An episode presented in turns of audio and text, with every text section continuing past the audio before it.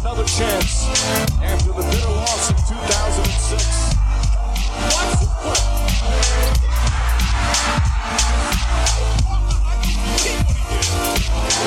That is amazing. Hallo und willkommen zu Gutnext, dem deutschen Basketball-Podcast im Internet. Mein Name ist André Vogt und ich begrüße euch zu einer neuen Folge unseres kleinen, aber feinen Basketballspiels. Diese Woche wieder mit der Rapid Reaction. Wird mal wieder Zeit, von der Woche ausgefallen. Dafür gab es zwei Fragen Pots. Ich hoffe, ihr seht mir das nach. Und ich hoffe, die Menschen in eurem Leben, die nicht so auf Haare und so stehen, sehen euch nach, dass ihr noch nicht zugeschlagen habt bei manscape.com. Oder wenn ihr schon zugeschlagen habt, dass die Menschen in eurem Leben, die darauf Wert legen, sagen, das freut mich so sehr. Ich weiß nicht, wie mit meinen Gefühlen. Wenn ihr nicht wisst, worum es geht, ja, manscape.com machen wahnsinnig gute, ich sage das jedes Mal, weil ich es einfach wirklich benutze, jeden Tag einmal auf dem Kopf. Äh, ansonsten, ja, einmal die Woche wahrscheinlich untenrum.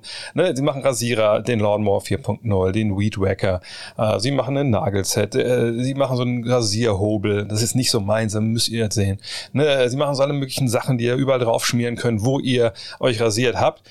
Alex Caruso ist ein Testimonial in den USA. Ne? Also jetzt mal ganz ehrlich, was, spricht denn jetzt noch dagegen, das mal auszuprobieren? Von daher manscape.com mit dem Code NEXT20 NEXXT20. Warum kann ich mir diesen Code eigentlich nicht merken? Kriegt ihr 20%. Gibt's momentan sowieso äh, wegen Weihnachten, aber wenn ihr das eingibt, dann wissen die Herren und Damen da von Manscape, dass ihr von mir kommt. Und dann ist es gut für den Podcast. Da sage ich einfach wie es ist. Von daher würde mich freuen, wenn ihr mal ausprobieren würdet. Guckt hin, es gibt diese Peak, Hygiene Plans, das sind ähm, so Abos für alle möglichen ne, Sachen, die die haben, Klingen und, und Tinkturen und was nicht alles. Ähm, dann müsst ihr gucken, ob ihr das braucht. Wenn ihr nur die einzelnen Produkte wollt, dann kauft die einzeln. Kommen wir zu den News der Woche und Covid ja, können wir alle nicht mehr hören, dann müssen wir ehrlich sein. Allerdings, es bringt ja nichts, das zu ignorieren oder Fakten zu leugnen. Wir müssen damit klarkommen. Und diese Pandemie macht der NBA weiterhin zu schaffen. Die Bulls beklagen einen riesigen Ausbruch, habt ihr mitbekommen, zwei Spiele mussten schon verschoben werden.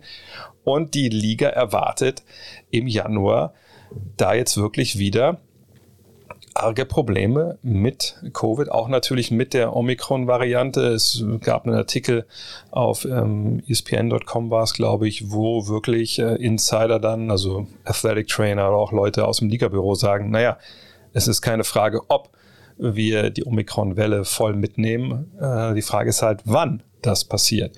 Und deshalb geht die NBA jetzt natürlich hin. Ähm, dort werden ganz genau die neuesten Studien, die es mittlerweile schon gibt, so zumindest die ersten Preprints, äh, gecheckt. Äh, es geht natürlich vor allem darum, wie gut wirken die Impfstoffe gegen diese Variante. Braucht man Booster, braucht man keine Booster? Und ähm, die NBA hatte ja schon, ne, das war der Stand, den man jetzt vor ein paar Tagen lesen konnte, eh schon äh, eine äh, Vaccination Rate, also eine, eine Impfrate von 97 Prozent bei den Spielern jetzt sagen sie, okay, ähm, eigentlich alle, die eligible sind, also wie das schon machbar ist, sollen sich boostern lassen. Und die NBA erwartet auch da einen, einen ganz, ganz großen äh, Zuspruch von ihren Spielern, äh, weil jetzt mittlerweile wirklich Studien klar belegen oder zumindest starke, ne, stark, stark darauf hinweisen, dass man wirklich auch mit einem Booster-Shot dann ähm, viel, viel besser gegen eine Infektion geschützt ist und vor allem natürlich auch gegen ähm, eine Infektion dann mit Symptomen oder sogar schwere Verläufe.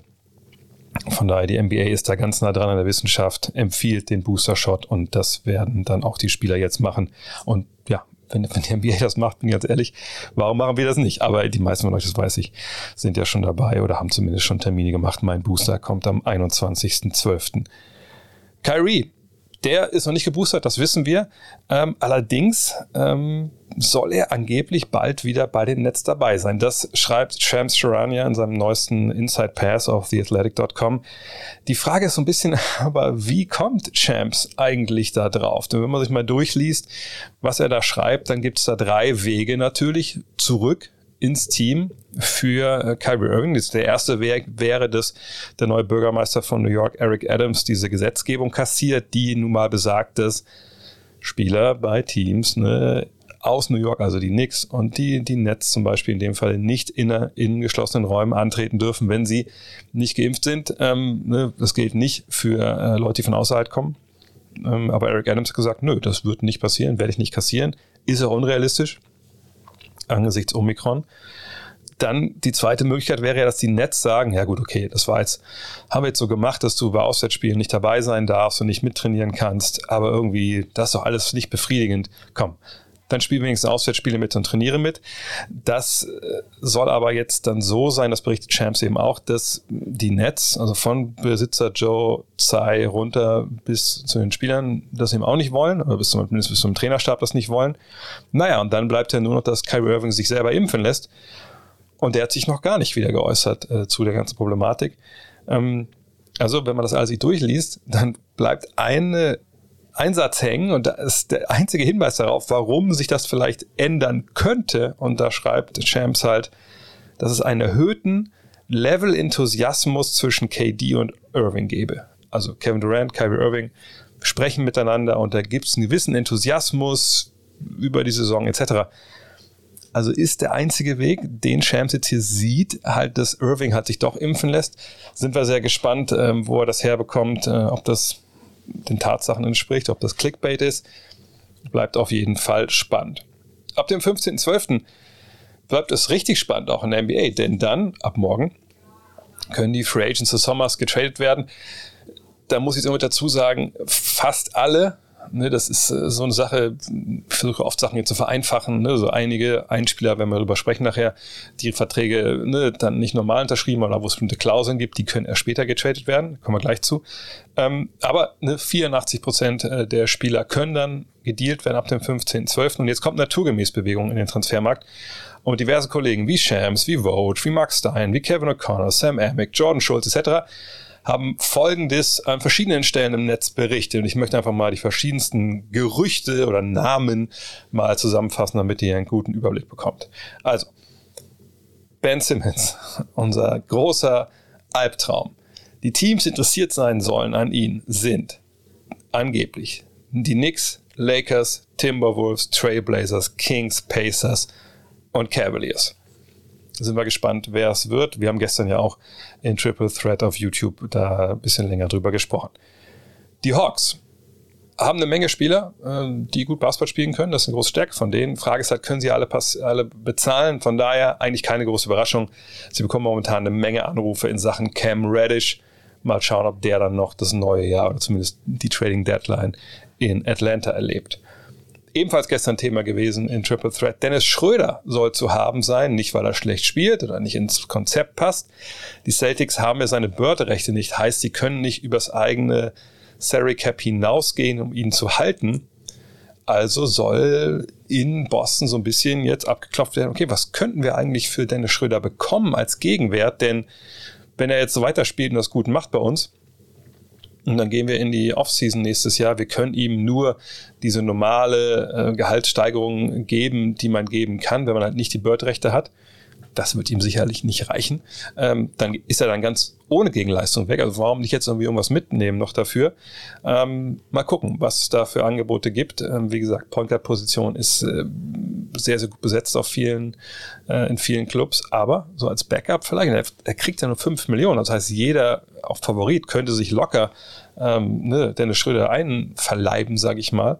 Ähm, auch wenn man natürlich dann auch wissen muss, die können ihn dann auch nicht unbedingt äh, ne, viel, viel mehr Geld bezahlen, außer sie haben Platz in der Salary Cap frei oder eine, eine Exception oder sowas. Mal schauen, äh, was da passiert. Aber Dennis Schröders Situation sollte man auch beobachten. Genau wie die von Jeremy Grant. Der hat zwar Bänderriss im Daumen und fehlt wohl bis Februar, aber die halbe Liga soll sich jede Woche äh, bei den Pistons melden und fragen, ob da was geht. Auch da würde ich denken, dass es realistisch ist, dass man da einen Deal macht. Und Miles Turner, ja, der ist sowieso Gegenstand vieler Planspiele äh, rund um die Liga. Und die Pacers sollen derzeit die besten Angebote sondieren. Und gleiches gilt für Caris LeVert. Auch das eigentlich keine echte News. Die beiden plus Sabonis sind auf dem Trademarkt. Aber es scheint sich echt abzuzeichnen, dass Sabonis, obwohl er der All-Star von den dreien ist, da wohl am wenigsten in Interesse weckt bei anderen Teams. Terence Ross, der dürfte bei einem entsprechenden Angebot an Orlando Magic ebenfalls gehen. Scorer vom Flügel werden immer gebraucht. Mal gucken, wo er landet. Und die Kings bieten wohl Buddy Yield und Marvin Bagley an, haben aber kein Interesse an Miles Turner oder Domantas Sabonis. Ben Simmons soll weiterhin ein Ziel sein, fragt sich, ob so eine Combo da dann reicht. Ansonsten finden sich noch zwei Namen derzeit relativ prominent in der Gerüchteküche. Zum einen Kevin Knox. Wenn wir uns erinnern, vor ein paar Jahren war das mal so ein junger, aufstrebender New York Knickerbocker, wo viele gedacht haben, Mensch, also da haben sie ja wirklich mal äh, ne, einen Rohdiamanten gefunden und seitdem läuft es da echt nicht so richtig gut. Augenscheinlich glauben andere Teams, dass sie da noch ein bisschen mehr rausholen können. Und Tayon Horton Tucker, für den interessieren sich ebenfalls eine Menge Teams, aber die Lakers wissen oder ne, was heißt wissen, was sie an ihm haben. Sie haben ja verlängert jetzt erst den Vertrag, deswegen kann er auch erst einer von denen, die erst dann später getradet werden dürften, also erst ab dem 15. Januar. Aber wer weiß, ob die Lakers nicht dann doch sagen, okay, ähm, bevor wir hier alles vor die Wand fahren, dieses Jahr, wir haben eine, erleben eine riesige Enttäuschung, vielleicht kriegen wir irgendwie einen Deal hin mit ihm, dass wir diesen, diesen Knoten hier lösen können bin ich gespannt, äh, ob es so einen Deal halt gibt, ob sie den machen. Auf jeden Fall Taylor Horton Tucker auch sehr beliebt. Isaiah Thomas, der ist zurück. Nicht in der NBA, sondern in der G-League. Die Grand Rapids Gold, das ist der Affiliate der Denver Nuggets, haben unter Vertrag genommen. Dort kann er sich unter seinem Coach und auch Kumpel ähm, Jason Terry für Minuten der NBA empfehlen. Mal gucken, ob es dann vielleicht bei den, bei den Nuggets was wird. Ähm, bin gespannt, wäre natürlich sehr, sehr schön, wenn wir ihn vielleicht nochmal in der NBA sehen könnten. Wäre einfach eine, eine, tolle Geschichte. Und heute zu Gast in der Rapid Reaction mal wieder, haben ihn vermisst. Julius Schubert, Just a Kid from Germany. Julius, wie geht's dir? Mir geht's sehr gut. Ich freue mich, mal wieder am Start zu sein. Wir sehen uns ja immer montags bei Triple Threat, aber es reicht einfach nicht. Vor allem nicht, wenn es mal wieder Zeit wird für ein Power Ranking. Und äh, wir haben uns heute mal wieder hingesetzt, also jeder für sich, und uns überlegt, hey, wer sind eigentlich die fünf besten Teams zurzeit in der NBA? Also ne, Stand jetzt, basketballmäßig, wer ragt da raus? Ähm, vielleicht mal vorneweg, was für dich leicht schwer, irgendwie so wie immer, das zusammenzustellen? Weil ich finde, es ist gerade eine sehr interessante Phase in der Saison, wenn ich ehrlich bin. Also ich fand es überraschend, einfach jetzt auf diese fünf Teams zu kommen, die jetzt untereinander nochmal dann so ein bisschen zu ranken, war dann, äh, war dann der schwierigere Teil, aber ich finde eigentlich schon, dass es Stand heute eigentlich fünf, fünf relativ klare beste Teams äh, gibt in meinen Augen. Also ich habe ein bisschen gestruggelt, wenn ich ehrlich bin weil ne, ich aber denke, ich will es ja nicht, ja, ich sehe es ja nicht so, dass nur jetzt das sind die fünf besten Teams im, im März oder im April, sondern halt jetzt, weil äh, zum einen natürlich Covid äh, rechts und links ein paar Sachen zerballert hat, vor allem bei den Bulls. also das ist ja wirklich, das ist ja tragisch, das heißt tragisch, es gibt tragischere Dinge, aber rein sportlich natürlich bitter, dass die jetzt so davon getroffen wurden, weil sie eigentlich ja vorne mit dabei sind. Ähm, auf der anderen Seite fehlen natürlich immer noch ein paar Spieler rechts und links. Und wie ich gefühlt, musste ich bei jedem Team, was ich mir jetzt angeschaut habe für die Top 5, erstmal gucken, okay, okay, die haben gegen das Team gewonnen. Oh, das ist ja interessant. Warum haben die die gewonnen? Dann klicke ich da drauf. Ah ja, okay, da hat Jimmy Butler gefehlt, da hat Joel Embiid gefehlt, ne, da hat der gefehlt. Und der, also, ja, okay, und dann uh, bewerte ich das jetzt und so. Also von daher, ich fand jetzt, ich gebe dir recht, dass eigentlich so die, die Teams, die ich so drin hatte in der Verlosung, das war eigentlich relativ klar. Auf der einen Seite habe ich ein bisschen gestruggelt, ähm, die auch so ein bisschen in Reihenfolge zu stellen. Also zum Beispiel Spoiler Leute, nur die Brooklyn Nets. Äh, ich habe da seit momentan ein ganz schweres Gefühl, ganz schlechtes Gefühl, mm. wie, wie gut die eigentlich sind. Ähm, Gleiches gilt für die Bucks. Ne, so und ähm, aber gut, lass uns mal anfangen. Wer, wer ist deine Nummer 5 derzeit? Du hast sie gerade schon angesprochen. Ich habe mich für die äh, Brooklyn Nets entschieden. Sie haben zwar in Anführungszeichen jetzt nur das äh, sechstbeste Net-Rating, äh, die Cavs sind da, sind da noch deutlich besser ähm, unterwegs. Aber ich, also ich habe mich zwischen, zwischen Cleveland, Brooklyn und Miami entschieden und so, so stark wie die, wie die Cavs auch gerade sind und so überraschend und schön das auch alles ist, ich konnte sie jetzt nicht über Brooklyn stellen, also wenn sie jetzt gegeneinander spielen würden, ähm, stand heute in der Playoff-Serie, dann habe ich da die Nets doch schon noch relativ deutlich vorne. Ähm, Kevin Durant ist in bestechender Form, spielt mit den besten Regular Season Basketball, den wir überhaupt von ihm gesehen haben. Ist einfach absurd effizient unterwegs und er macht halt auch wahnsinnig viel. Also neulich wieder über 40 Minuten gespielt. Kann man natürlich dann diskutieren, ob das, ob das unbedingt sein muss Mitte Dezember. Aber Kevin Durant einfach auf beiden Seiten momentan wahnsinnig überragend. Äh, Lamarcus Aldridge ähm, wird momentan so ein bisschen zum X-Faktor. Der kommt zurück und liefert halt wirklich Offensive äh, des Todes. Ist der beste Midrange-Werfer im Team und das will schon was heißen, wenn man Kevin Durant äh, im Team hat, also ich da, wenn man jetzt rein auf die Quoten guckt.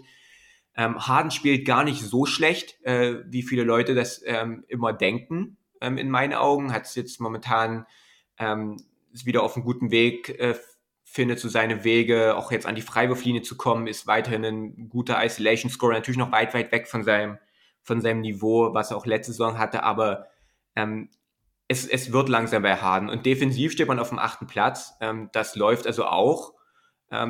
Und die Sache bei den Nets ist, die spielen überhaupt nicht überzeugend und die spielen eigentlich auch so viel schlechter, als man das vorher erwarten konnte und trotzdem führen sie die Conference an. Und man muss sich jetzt nochmal überlegen, was wäre, wenn, wenn Irving da wäre? Was wäre, wenn Harden bei 100% wäre? Dann, dann, also wie, wie krank gut dieses Team wäre, wenn das alles so passen würde und wie gut sie jetzt eigentlich schon sind, obwohl so viel eigentlich nicht läuft. Und deswegen ähm, sind sie auch in meinen Augen den, den verdienter Platz 5 rausnehmen. Wollte ich sie jetzt nicht höher stellen, konnte ich sie jetzt auch nicht unbedingt. Aber ich denke, Platz 5 spiegelt ganz gut das wieder, was sie in dieser Saison liefern. Siehst du, ich wollte sie rausnehmen, ich habe sie rausgenommen aus oh, verschiedensten okay. Gründen. Also ich habe mich auch hinterfragt, äh, ziemlich, als ich das gesehen habe, dass ich dachte, okay, wie kannst du das beste Team momentan der Eastern Conference nicht in die Top 5 packen?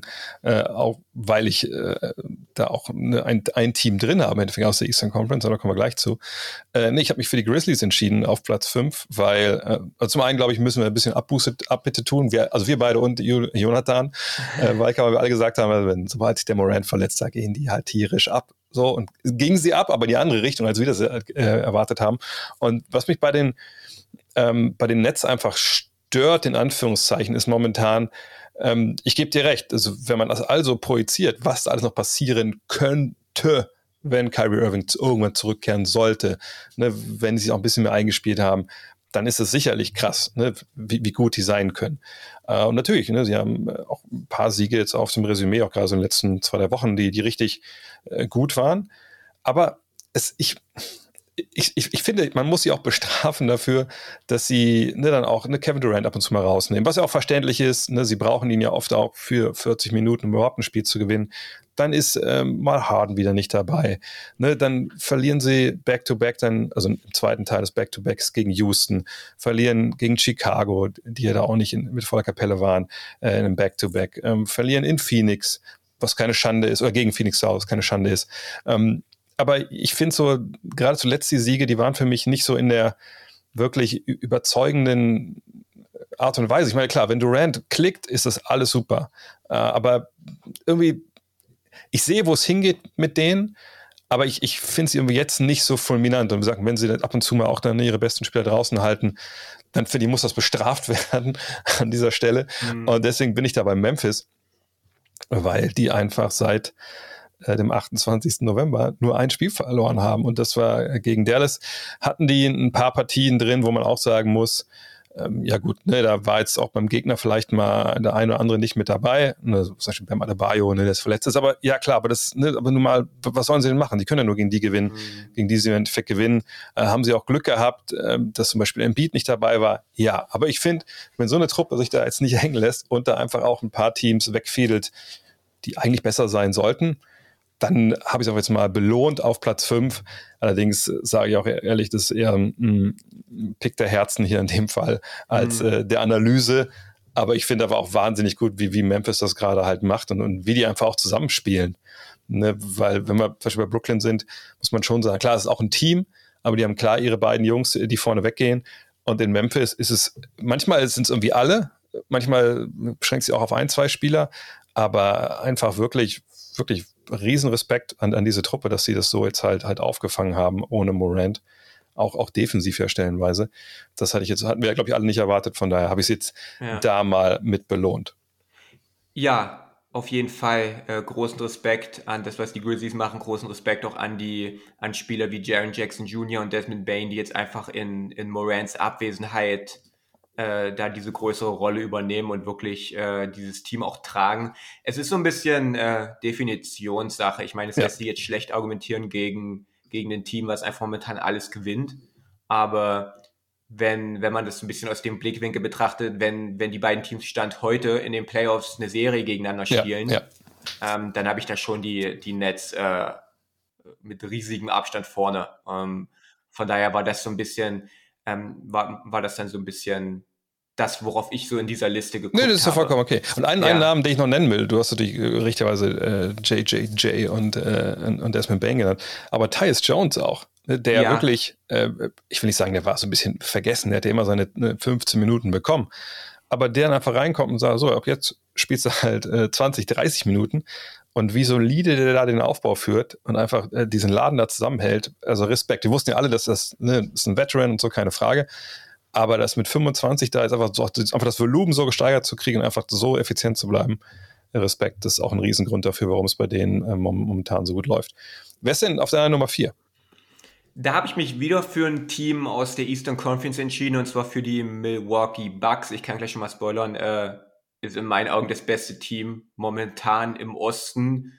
Äh, die rollen einfach, seitdem äh, die Rückkehrer von den Verletzungen ähm, zurückkehren. Deswegen sind sie auch Rückkehrer.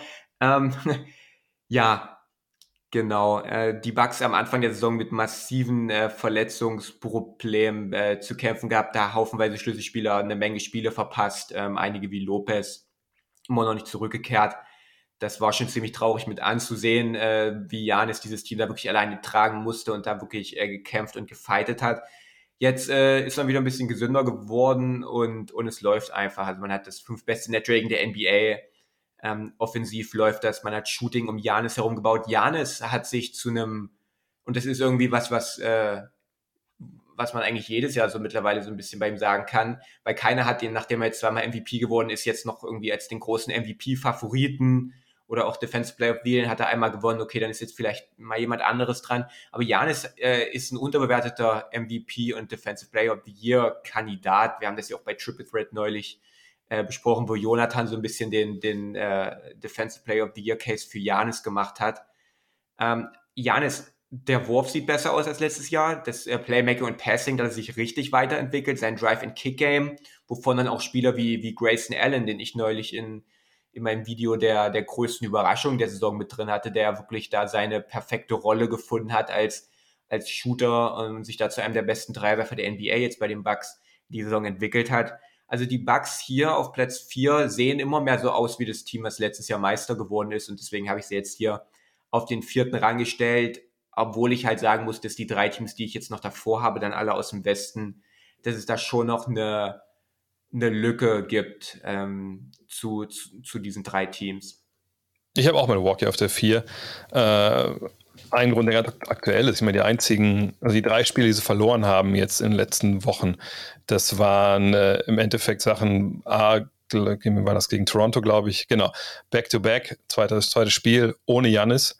Ähm, von daher, ne, dass man das dann verliert, ähm, auch knapp gegen Toronto, ne, das kann man verkraften.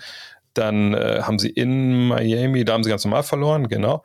Ähm, und jetzt war wieder das letzte Spiel, das verloren war auch Back-to-Back. Ähm, und da ist ja Chris Middleton nach 24 Minuten, das hat er gehabt, Knie, ne, Knie nach hinten durchgebogen, ähm, jetzt raus. Also auch da muss man sagen, ne, kann man nachvollziehen.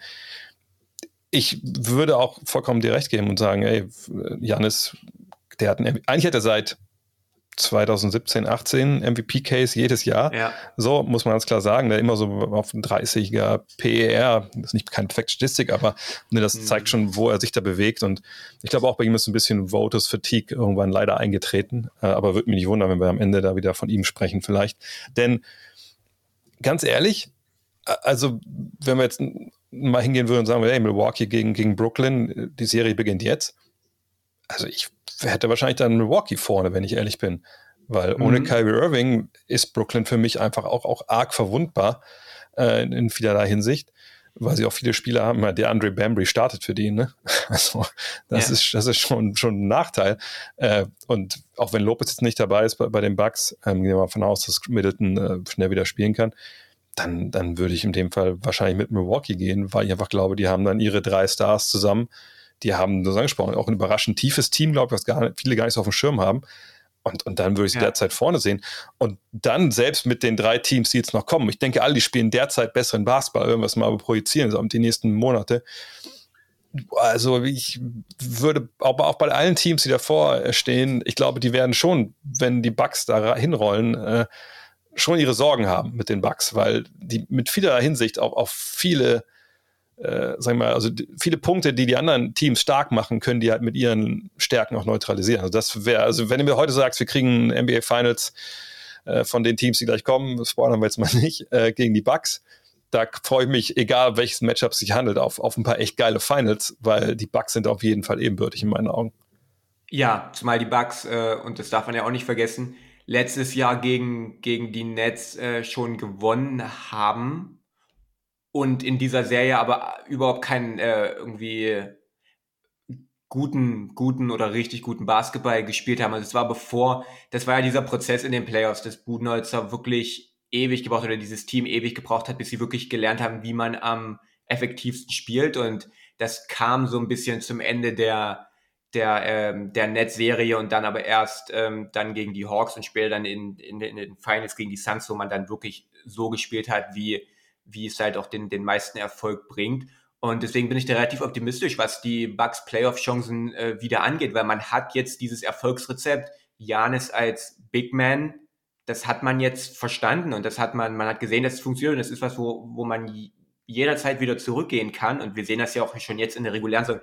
Jedes Mal, also Janis ist wieder statistisch einer der dominantesten Rollman der NBA, auch in diesem Jahr wieder. Ähm, und jedes Mal, wenn die Bugs da hingehen in der Crunch-Time oder wenn sie einfach mal Bock drauf haben, dann funktioniert es. Es gibt nichts, was Defenses gegen das Middleton, Janis oder Holiday, Janis Pick and Roll machen können.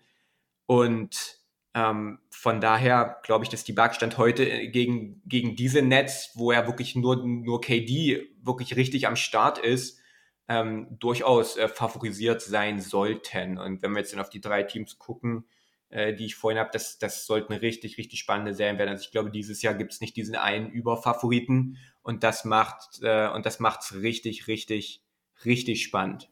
Dann mach doch direkt weiter mit deiner Nummer drei.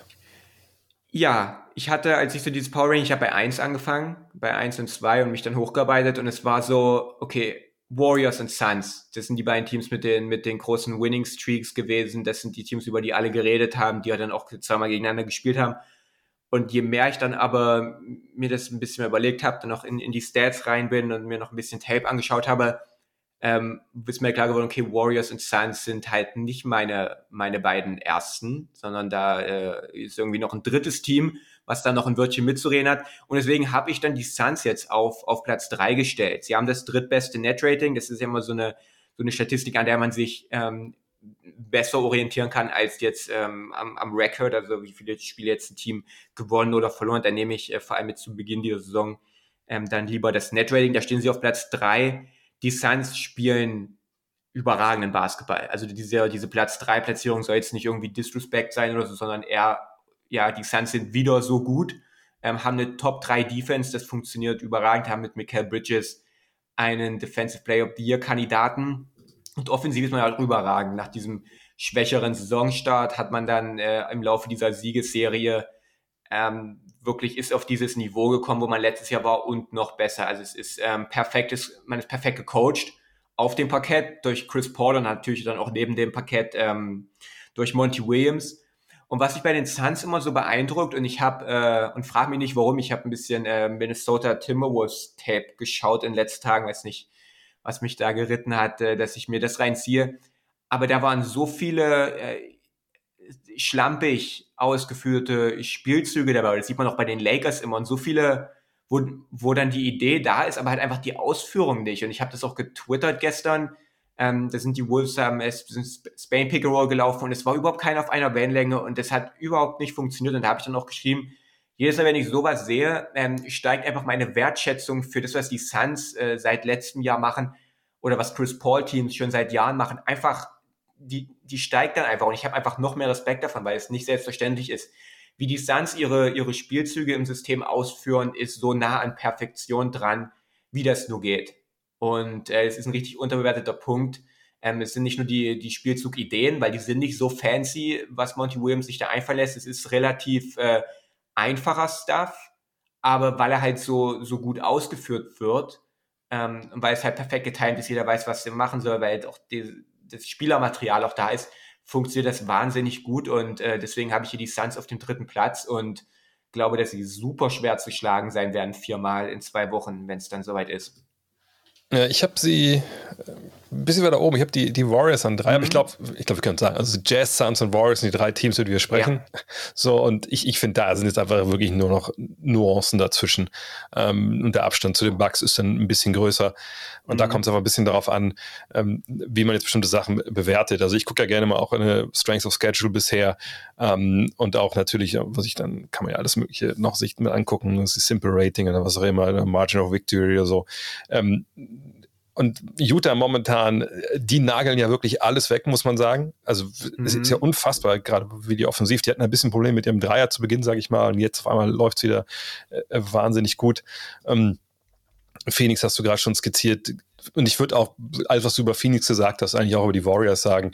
Ne, dass mhm. da im Angriff, da siehst du halt keine Empty Possessions in dem Sinne. Ne, das sind alles im Endeffekt Angriffe. Klar, die Warriors haben ihre Probleme mit ihren Turnovern, traditionell schon, was ich aber auch ein bisschen da verorte, dass sie einfach auch ein bisschen kompliziert manchmal das Ganze machen, aber ist ja auch okay. Mhm. Äh, aber das ist ja wirklich jeder Angriff, die geben sich immer eine Chance, erfolgreich zu sein. Ich glaube, so kann man es gut zusammenfassen. Und andere Teams, die eben schlechter sind, tun das halt nicht. Ne? Die, die, geben sich halt dann eine sehr, sehr kleine Chance, stellenweise nur erfolgreich zu sein. Und, und da versteht nicht jeder, der auf dem Feld steht, was eigentlich jetzt gerade gespielt wird, im wahrsten Sinne des Wortes. So, und ähm, ähm, für mich, ich, ich mache mal meine drei hier zusammen. Also ich habe die Warriors an drei, weil ich, ich irgendwie denke, von den drei Teams bisher, sie sind äh, natürlich wahnsinnig stabil, äh, aus allen Gründen, die ich gerade schon genannt habe. Ähm, ne, sie führen ja auch mit Recht momentan mit einem Spiel oder einem Sieg Vorsprung, haben auch ein Spiel mehr äh, den Westen halt mit an. Ähm, aber, und das kann jetzt ja auch Recency Bias sein, weil ich sie auch, auch kommentiert habe gegen, gegen Philly. Aber man, man sieht halt stellenweise schon, sie sind halt sehr abhängig von einem einzelnen Spieler auf, auf sehr mhm. hohem Niveau. Natürlich, wie gesagt, das ist alles jetzt, das ist alles kein Diss. Ich versuche es nur wie herzuleiten, wie ich hier meine drei äh, mir zusammenklamüsert habe. Und ähm, das sehe ich halt bei den Jazz und, und bei den Suns e-, eben weniger. Ähm, ne, ich habe die, die Jazz an zwei und die Suns an eins. Suns hast du quasi den Case schon oh, gemacht. Okay. Ähm, bei den Suns sehe ich einfach, dass sie ähm, vielleicht am, am variabelsten sind ähm, an, an, beiden Enden des Feldes, wenn ich alles zusammenpacke. Weißt du, also defensiv mhm. können sie verschiedene Sachen halt spielen. Ja, sie haben diese ganze Batterie an, an Flügelverteidigern, sie haben diese beiden Guards. Sie haben mit Aiden, der glaube ich auch dieses Jahr ein bisschen zu weit unterm Radar fliegt. Ähm, die Jazz müssen wir erstmal nochmal zeigen, dass sie das auch klein können defensiv, aber da kommen wir jetzt fast schon wirklich so in, in Geschichten rein, die jetzt noch gar nicht eigentlich zu Buche schlagen mhm. sollten. Das ist alles erst Sachen, die wir ab April dann sehen müssen.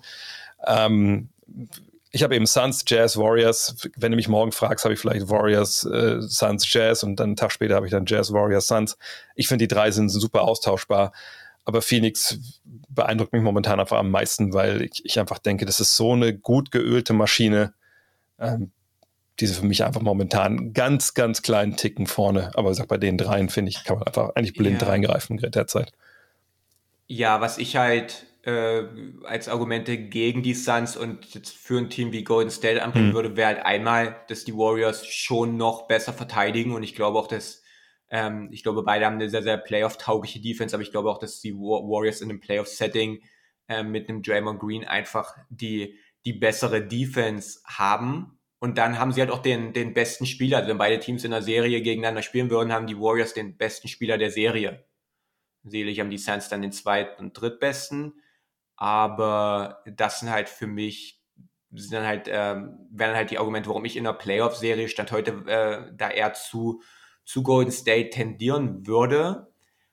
Also ich habe die Suns an drei, haben wir gerade schon besprochen. Ich mhm. habe dann die, die Utah Jazz an zwei. Und da habe ich lange überlegt, soll ich Utah an eins nehmen? Du hast ja Utah an eins, ähm, aber habe mich dann doch dagegen entschieden. Also erstmal, sie haben das zweitbeste Netrating der NBA. Ähm, sie haben die mit gigantisch großem Abstand beste Offensive der NBA. Also das ist äh, Basketball ist Jazz einfach einfach in Utah. Das ist kompletter Wahnsinn, ja, diese, dieser Team-Basketball, den man da spielt. Wunderbar, man trifft 71 Prozent direkt am Rim, also innerhalb von vier Feet. Das ist der beste Wert aller Zeiten. Kein Team in NBA History hat so gut am Korb getroffen über eine komplette Saison, wie Utah das momentan macht. Man hat die drittbeste Dreierquote in der NBA. Man hat viele Shooter. Äh, Donovan Mitchell hat den nächsten Schritt in seiner Entwicklung gemacht, auch als Passspieler, weil er hat sich ja ähm, in den letzten Jahren zu einem der besten Scorer der NBA entwickelt. Äh, das muss man ihm schon zugestehen. Hat immer so seine, seine Defizite als Verteidiger und, und Passspieler. Äh, defensiv gefällt er mir immer noch nicht, aber als Passspieler hat er, denke ich, schon da den nächsten Schritt gemacht. Das passiert alles schrittweise. Das ist ein langer, langer Weg, aber ich denke, da die ersten Improvements ähm, lassen sich da schon erkennen. Ähm, Mike Conley hat sich heimlich still und leise zu einem der besten Dreierwerfer der NBA entwickelt, trifft 46 Prozent dieses Jahr, ist jemand, der den überwiegenden Teil seiner Würfe für sich selber kreiert. Ähm, niemand wird Mike Conley nennen, wenn wir über die besten Werfer der NBA reden, aber er gehört in diese Diskussion mit rein, in meinen Augen, weil er halt so viel für sich selber macht. Und dann hat man eben auch eine Top 6 Defense äh, mit Rudy Gobert und deswegen habe ich auch, weil ich habe es gerade angesprochen, äh, Minnesota Tape geschaut, weil ich so ein bisschen äh, auf diese Gobert Defensive Player of the Year Diskussion so ein bisschen eingehen möchte. Da haben ja Patrick Beverly und Anthony Edwards da ähm, ein bisschen, ein bisschen gestichelt da in seine Richtung. Aber das ist das, was Utah macht. Sie stellen Gobert ähm, an einem an einem schwachen offensiven Spieler an äh, dran. Es war jetzt im Beispiel der in, in dem Wolves Game war es halt Vanderbilt oder wenn wir uns an die Playoff Serie gegen die Clippers in einem letzten Jahr war es halt ähm, Terrence Mann, der Plan, der nicht aufgegangen ist. Und in der Regular Season geht er halt auf. Du stellst Gobert bei einem schlechten äh, offensiven Spieler ab und er kann immer wieder zum Korb helfen. Und in dieser Rolle hat er halt einen unfassbar großen Impact. Ähm, wie gesagt, es klappt jetzt. Es klappt, wenn man gegen Teams in Minnesota spielt, dann in den Playoffs, wenn man gegen die Clippers spielt, klappt es dann nicht mehr oder gegen viele Playoff-Teams. Von daher bleibe ich dabei. Die Jazz sind vielleicht sogar das beste Regular Season Team von all diesen Teams. Aber sobald wir in die Playoffs reingehen, kann man halt nicht mehr so verteidigen. Ich meine, an, an, an wen stellst du, stellst du Gobert ab, wenn, wenn man gegen Golden State spielt oder wenn man gegen Phoenix spielt? Und von daher war ich, äh, habe ich dazu geneigt, die Jazz hier an einzustellen, aber habe mir dann wirklich überlegt, okay, wenn es dann wirklich an Playoff-Serien geht, sehe ich sie gegen die Warriors vorne? Eher nein. Sehe ich, sehe ich sie gegen die Suns vorne? Hm, schwierig. Also Platz zwei und drei sind bei mir auch wirklich nochmal austauschbar, weil man halt, wenn man wirklich guckt, okay, Suns gegen Jazz stand heute in den Playoffs. Das wird eine ganz knappe Geschichte. Das wird eine richtig knappe Geschichte. Ja, du hast Korrektur, ich habe die Jazz ja auch an zwei, ich habe ja Phoenix an eins. Aber ja, da bin ich natürlich vollkommen, so, okay. vollkommen mhm. bei dir. Ähm, einfach weil diese Zeiten, das, was du gesagt hast, meine ich jetzt, äh, diese Zeiten, wenn wir uns erinnern, Andrew Bogut damals äh, mit den Warriors, den sie dann ja auch gegen Tony Allen gestellt haben, diese Zeiten sind einfach vorbei. Ne? Also klar haben solche Leute wie Tony Allen immer noch einen Wert irgendwie, also ein Verteidiger, äh, die da überragend sind ähm, äh, und vielleicht in drei nicht so richtig gut treffen, aber äh, die können halt nicht mehr in Playoff-Serien äh, entscheidende Rollen spielen. Und damals für Bogut war es natürlich Gold wert. Damals ist die Serie auch gekippt zwischen Golden State und Memphis, genau in dieser Personal, in diesem Matchup. Mhm. Ähm, aber ähm, ja, Andererseits kann man die auch argumentieren, äh, Terrence Mann, das Terrence Mann-Spiel äh, vergangenes Jahr mit seinen, äh, was waren es, wie viele Dreier hat er getroffen? Sieben von zehn, genau. Sieben. Das war einfach nur ein Spiel, so wo er das gemacht hat. An anderen Spiel hat es ja halbwegs funktioniert. Ja. Aber ja, das haben wir an der Stelle schon diskutiert, das müssen wir jetzt auch nicht mehr breit treten. Nee, also ich, äh, ja, wie gesagt, bei den drei Teams finde ich, es ist total beliebig momentan. Und ich finde es aber geil, dass wir diese drei Teams im Westen gerade so haben, mhm. weil, genau wie du sagst, es kann, wenn das sich alles weiterentwickelt, hoffen wir, dass alles normal bleibt und läuft, dann können wir uns ja echt auf, auf ein paar wahnsinnige äh, Serien freuen ähm, in der Western Conference, weil da sind einige Teams echt, echt wahnsinnig gut dabei. Ja, ja. haben wir es doch geschafft. Dann würde ich sagen, Julius, was gibt es bei dir? Neues auf dem Kanal diese Woche? Also, ich muss ja nicht alles sagen, weil das, das sprengt ja den Rahmen, aber was, da reden wir nochmal noch 25 Minuten. ja, äh, genau, gestern Darius Garland Analyse, seine, seine Breakout-Saison. Heute ist mal ein Tag Pause was mich auch ein bisschen nervt, aber ich habe immer, wenn wir, wenn wir dann Montag die, die, äh, die, die Triple Threat Show machen, ähm, ja, kriege ich immer ein bisschen Probleme mit, da gleichzeitig an meinen Videos dann zu arbeiten. Deswegen ist der Dienstag immer so ein, so ein Struggle und fällt dann halt leider manchmal aus. Aber das ist dann eben so. Ähm, genau, deswegen geht's erst morgen weiter. Und da gucke ich mir mal an, wie die Lakers äh, mit LeBron auf der Center-Position funktionieren. Ob das wirklich hm so gut ist, wie es statistisch aussieht, ob das was ist, was man vielleicht auch langfristig machen kann und dann, wie gesagt, meine, meine Gobert-Analyse, die ich jetzt schon ein paar Mal angeteasert hatte, kommt auch, also geht dann ab morgen wieder täglich weiter. Das lohnt sich auf jeden Fall. Just a Kid from Germany auf YouTube. In diesem Sinne, Julius, dann sprechen wir uns demnächst wieder, spätestens am Montag, dann bei der Sehr letzten gerne. Triple Threat Show des Monats. Äh, bis dahin, äh, frohes Analysieren. Hau rein. Zeit für Programmhinweise. Und da ist einiges wirklich im Programm, was man diese Woche nicht verpassen darf. 15.12., 1.30 Uhr, Warriors bei den Knicks. Ihr habt es vielleicht mitbekommen. Steph Curry ist relativ nah dran, den All-Time-Dreier-Rekord von Ray Allen zu brechen. Könnte jetzt im MSG passieren. Steve Kerr hat sich einen Spaß gemacht, zuletzt auf einer PK gesagt, ah, vielleicht lasse ich ihn da mal aussetzen. Haha, damit macht man keine Scherze. Ähm, jedenfalls ab 1.30 Uhr, Warriors gegen Knicks, lohnt sich bestimmt. Gerade auch, wenn man sieht, wie die Knicks gerade auf dem Flügel verteidigen. Das machen die nicht so wie mit His Thibault. Das können wir, glaube ich, äh, hier so stehen lassen. 16.12. dann direkt Doubleheader. Die Heat bei den Sixers, wenn da alles soweit mit dabei ist. Gut, Bam Adebayo nicht, aber immer ein, ein Matchup, was man sich angucken sollte. Und dann ab 3 Uhr die Wolves gegen die Nuggets. Carl Anthony Towns gegen Nikola Jokic, anyone? Anthony Edwards gegen Aaron Gordon. Äh, also nicht unbedingt Head-to-Head, -head, aber in Sachen Dunks das kann man sicherlich auch mal äh, sich anschauen. Und dann 17.12. um 1.30 Uhr wieder die Sixers. Diesmal bei den Nets. Kommen denn die Nets mit einem Center klar, der ein bisschen mehr kann? Auch das werden wir uns anschauen. Und am 18.12., dann am Samstag um 18 Uhr, also absolute Primetime, ja, ein bisschen sogar vor der Primetime, wenn wir ehrlich sind. Rockets gegen Pistons kommentiere ich ja, ist das jetzt ein, ein, Klassiker? Oder reden wir hier von den NBA Finals Preview? Nee, aber natürlich ein paar interessante junge Spieler. Kate Cunningham natürlich vor allem zuletzt enorm aufgedreht. Bin ich gespannt, den zum ersten Mal auch jetzt zu kommentieren. Und dann am Sonntag morgen um 3 Uhr Cavs bei den Bucks. Evan Mobley gegen Janis Antetokounmpo. Kann ich euch dafür begeistern? Ich hoffe. Ähm, Darius Garland gegen äh, Drew Holiday. Äh, Chris Middleton fehlt eventuell, müssen wir noch mal abwarten. Aber das ist auf jeden Fall ein tolles Duell. Und dann um 21.30 Uhr ah, das ist auch ein bisschen nach der Primetime jetzt, aber immer noch gut genug. Lakers bei den Bulls. Auch das werde ich ähm, co-kommentieren. Das lohnt sich auf jeden Fall, denke ich. Ähm, Caruso zurück, na nicht zurück, aber empfängt sein altes Team. Mal gucken. Google des Tages ist eigentlich eine Geschichte, wo ich sage, ja, das, äh, die letzten Jahre hat mich so ein bisschen genervt, darüber sprechen zu müssen, aber jetzt ist es, glaube ich, zehn Jahre her. Ne? Ähm, googelt mal NBA killed Chris Paul. Das, das ist jetzt keine äh, Verschwörungstheorie oder sowas, sondern es geht natürlich um den Trade damals von Chris Paul zu den Lakers.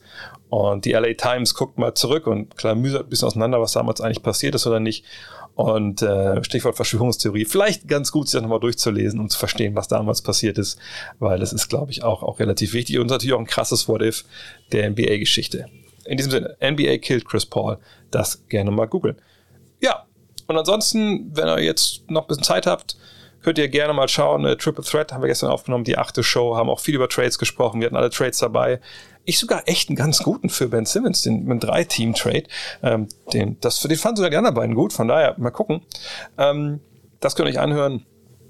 Dann äh, natürlich nochmal der Hinweis auf, auf manscape.com und ganz abschließend gutnextmac.de. Wir haben jetzt den 4000. Abonnenten empfangen. Wir haben über 4100 Exemplare von Nummer 1 verkauft und es ist ja nur noch heute am 14. Dezember und morgen am 15. bis dann 23.59 Zeit, sich entweder das Abo für Season 1 zu sichern oder Ausgabe 1. Danach ist der Laden dicht.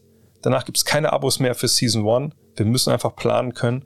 Äh, von daher, wenn ihr es jetzt irgendwie verschlafen habt oder warte wie, was weiß ich, einfach nicht überzeugt und aus irgendwelchen Gründen sagt ihr, Ah nee, jetzt, wo der das nochmal zum hundertsten Mal gesagt hat, jetzt finde ich es doch eine geile Idee, mir dieses Abo zu holen.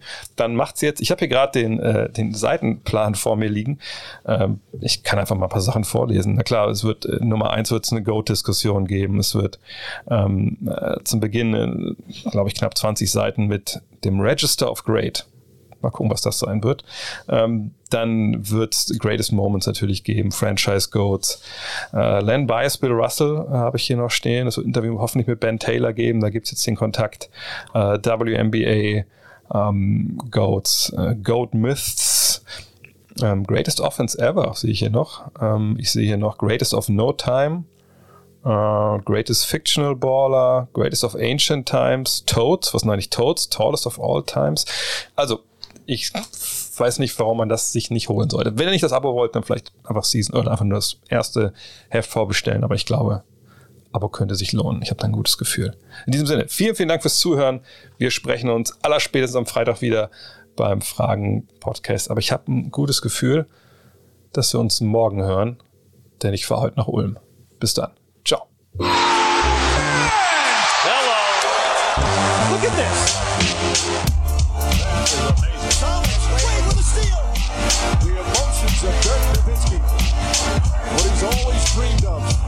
Hoping to have another chance after the bitter loss in 2006.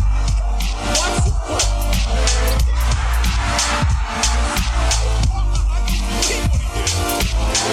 That is amazing.